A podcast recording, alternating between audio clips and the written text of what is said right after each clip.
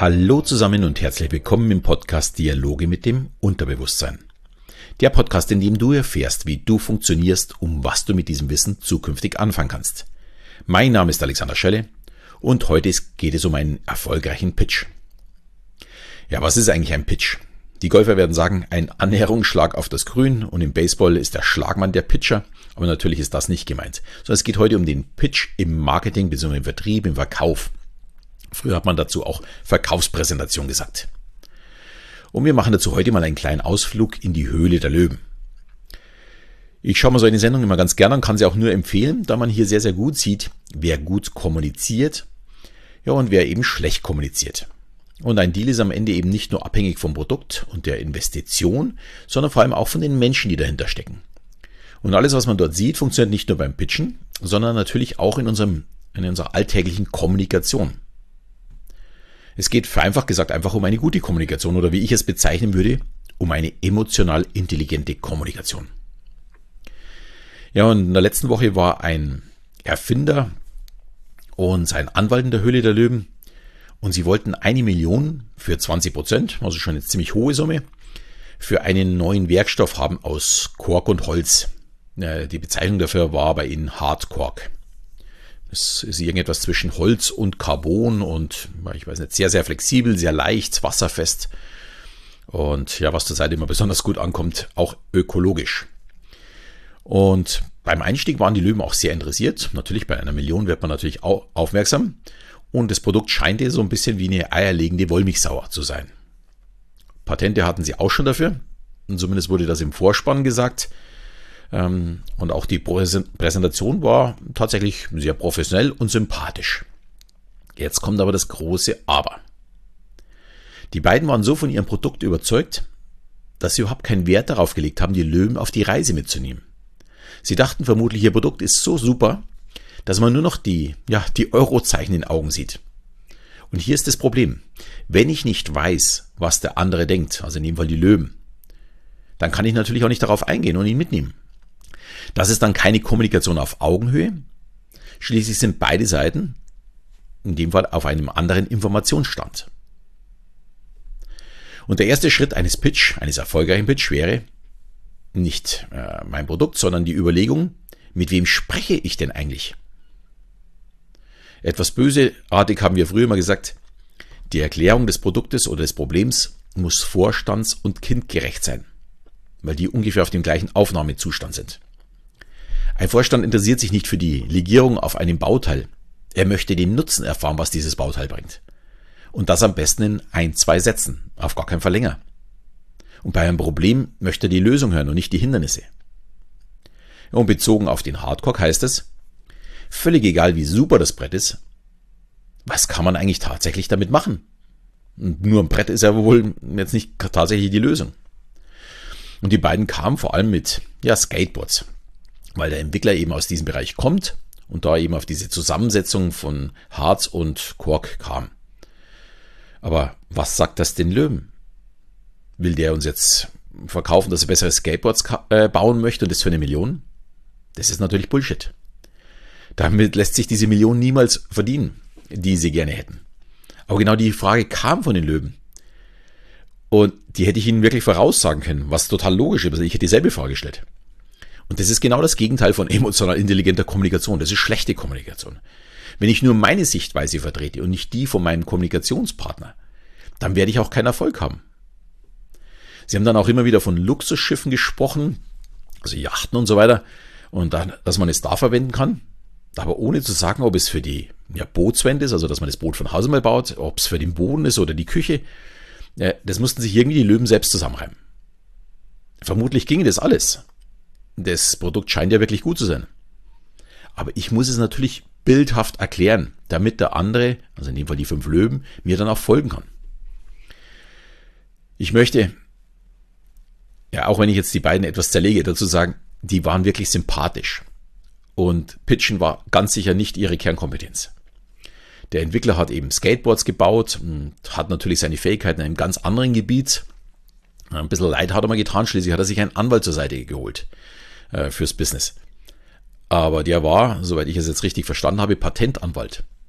Und das ist natürlich auch nicht die Kompetenz, die man für so einen Deal benötigt. Aber daran sieht man, dass emotional intelligente Kommunikation immer wieder benötigt wird und von jedem. Und dass sich mit einem Deal die Zukunft des Entwicklers vielleicht komplett geändert hätte.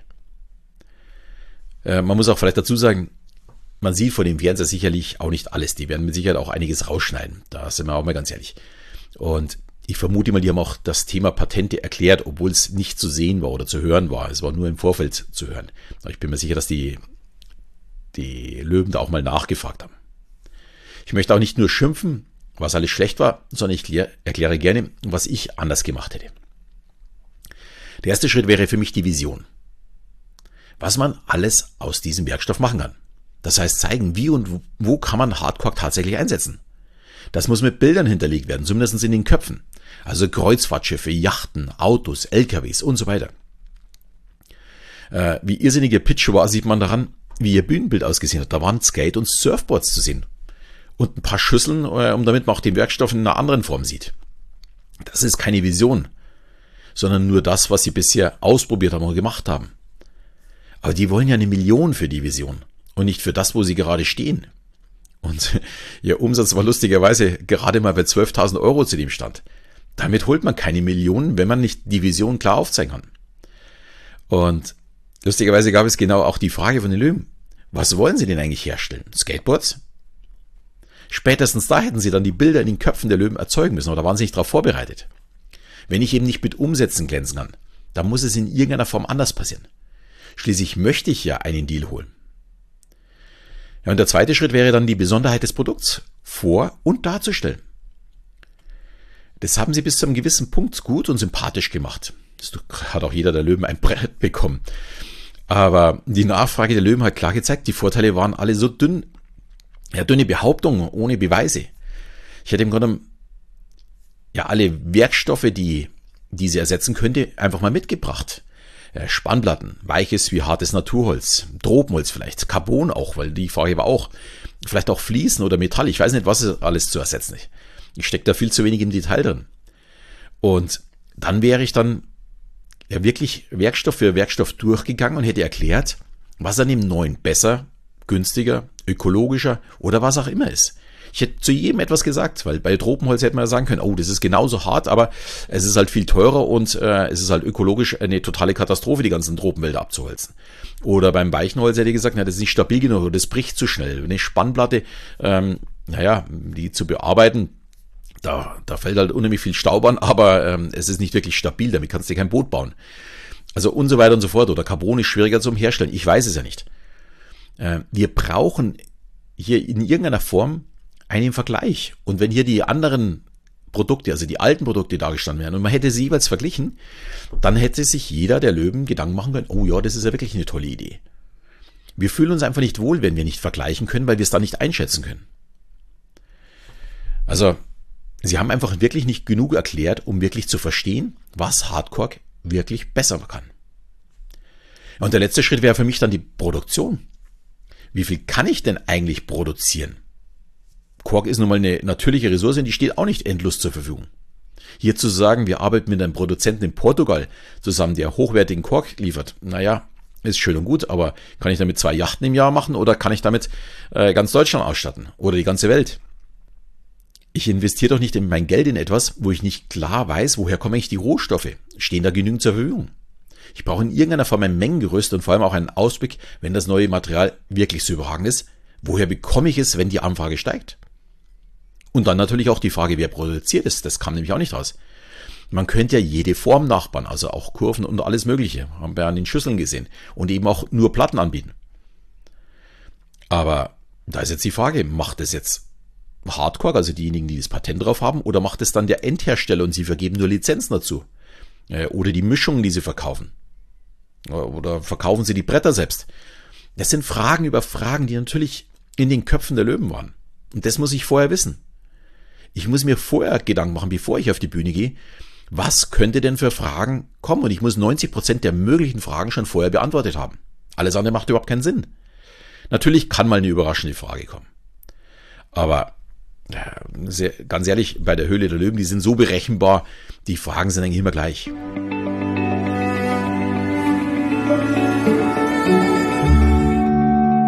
Weil weg von den beiden. Ja, es sind ja auch immer wieder Unternehmer dabei, die ihre Zahlen einfach nicht kennen. Da frage ich mich dann schon, wie kann man sich denn lustige und interessante Präsentationen ausdenken, also richtig gute, aber dann die Grundlagen nicht parat haben, also mal den Grundsatz, um das ich überhaupt investieren kann.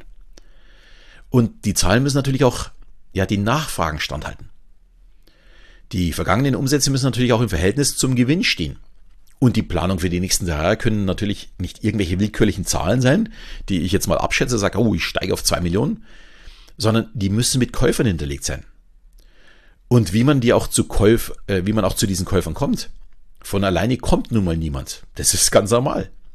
Mein Beispiel. Stell dir vor, mein Schwuppsdiwupps, also das Produkt, liegt bisher in 20 Läden und ich mache in jedem Laden 30 Euro Umsatz. Ja, jetzt kann ich natürlich sagen, aus einer Hochrechnung, was passiert, wenn Schwuppsdiwupps zukünftig in 1000 Läden zu haben ist. Und wenn ich im nächsten Schritt dann Werbung dafür mache, der Umsatz von 30 Euro äh, prozentual jeden Monat um 20 Prozent steigt, dann kann ich natürlich eine Hochrechnung machen. Das hat Hand und Fuß. Aber wenn ich jetzt sage, ich mache jetzt 20.000 Euro Jahresumsatz und plane 2022 2 Millionen Jahresumsatz, ohne zu erklären, wie es dazu kommt, wie der Weg aussieht, da wird keiner investieren. Das ist einfach, äh, sorry, dass ich es wieder sagen muss, Bullshit. Da muss man sich wirklich Gedanken drüber machen. Ich muss diese Fragen wirklich beantworten können. Und gerade die Löwen sind da wirklich sehr, sehr gut berechenbar. Ich kann die Sendung wirklich empfehlen. Sie ist, wobei sie, glaube ich, in dem jetzt schon fast am Ende ist. Sie ist immer bei ja, irgendeinem so, so einem Sender, wo man zahlt, äh, ist die auch danach zum Abrufen. Ich habe die nicht, deswegen kann ich das nicht genauso. Ich glaube, TV Go oder nee, ich weiß jetzt nicht, wie das heißt, aber das findet man auf jeden Fall. Ähm, da kann man sich das anschauen. Ich nehme das immer auf, äh, weil mich die, die nervige Werbung dann beim Anschauen immer stört. Und ich, wenn es mir anschaue, ist immer die erste Überlegung, würde ich investieren? Also bei dem, was der andere tut. Und die zweite wäre immer, wie würde ich pitchen? Was würde ich denn vorstellen? Was würde ich denn in den Vordergrund schieben, um die, die Löwen abzuholen? Beides unheimlich spannend. Ähm, hier sieht man auch, wer sich es öfters anschaut, wie auffällig es ist, wie schwer sich die Löwen tun, einem sympathischen Menschen abzusagen.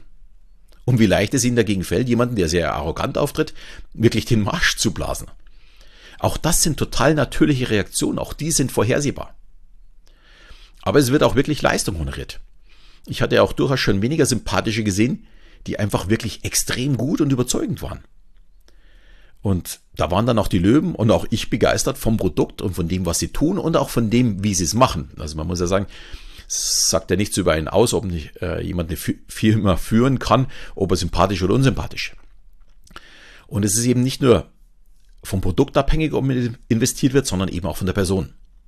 Das heißt, sympathisch sein ist zwar jetzt mal nicht schlecht, aber sicherlich, sicherlich nicht ja, ein allein entscheidender Faktor, aber es hilft ein bisschen.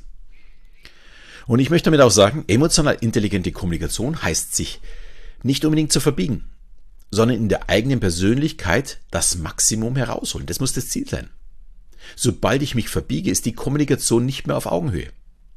Aber das ist eben entscheidend, um mich selbst auch dabei wohlzufühlen und auch ein Gefühl zu geben, dass sich der andere wohlfühlt. Man muss äh, einfach wirklich sich selbst dabei bleiben. Es war übrigens jetzt auch äh, unheimlich spannend bei einigen Zoom-Calls nach meinen Webinaren. Ich habe im Mai begonnen, mein Webinar äh, zu promoten und einige Zoom-Calls gehabt. Ich glaube, mittlerweile so um die 20, 30. Und oftmals wird dabei angenommen, emotional intelligente Kommunikation hat etwas damit zu tun, jemanden zu manipulieren. Und Manipulation hat ja bei uns so diesen negativen Touch. Aber für mich ist das Ziel in meinen Kursen eben eine Kommunikation auf Augenhöhe, eben nicht zu manipulieren und eben auch die, dieses Negative. Und jegliche Kommunikation von unten nach oben oder andersrum von oben nach unten ist für mich eine falsche Kommunikation. Es gibt niemanden über oder unter uns. Wir sind alles Menschen und egal, ob ich mit einem Vorstand spreche oder einer Reinigungskraft, beide haben genau die gleiche Aufmerksamkeit von mir verdient. Und natürlich auch den gleichen Umgang. Und ich habe mir ja mit dieser Vorgehensweise vor mehr als 15 Jahren mal schon einen ja eigentlich verloren geglaubten Deal äh, noch gewonnen weil einfach der Geschäftsführer beeindruckt war, dass mich sogar die Reinigungskraft erkannte und er wissen wollte, woher das kommt. Für mich war das vollkommen normal, wenn ich da drin bin, dass ich auch gegrüßt habe und die Reinigungskraft habe ich halt öfters gesehen. Und mal ganz ehrlich, und damit habe ich eigentlich schon den Geschäftsführer manipuliert. Nicht zu seinem Schaden, sondern zu einem verlässlichen Partner. Er wusste, worauf er sich bei mir einlässt. Wer, der wusste einfach auch, wer so mit Menschen umgeht, wird auch in schwierigen Zeiten eben zur Seite stehen und sich nicht wegducken. Und genau da müssen wir hinkommen. Und es gilt eben nicht nur im Business, sondern auch gegenüber dem Partner, der eigenen Kinder, der Freunde. Natürlich haben unsere Mädels auch mal einen Anschiss bekommen. Und ziemlich wahrscheinlich äh, waren diese, diese Anschlüsse auch nicht immer zu 100% gerechtfertigt, da bin ich auch ganz ehrlich. Aber die wissen auch, sie können sich zu 100% immer auf uns verlassen.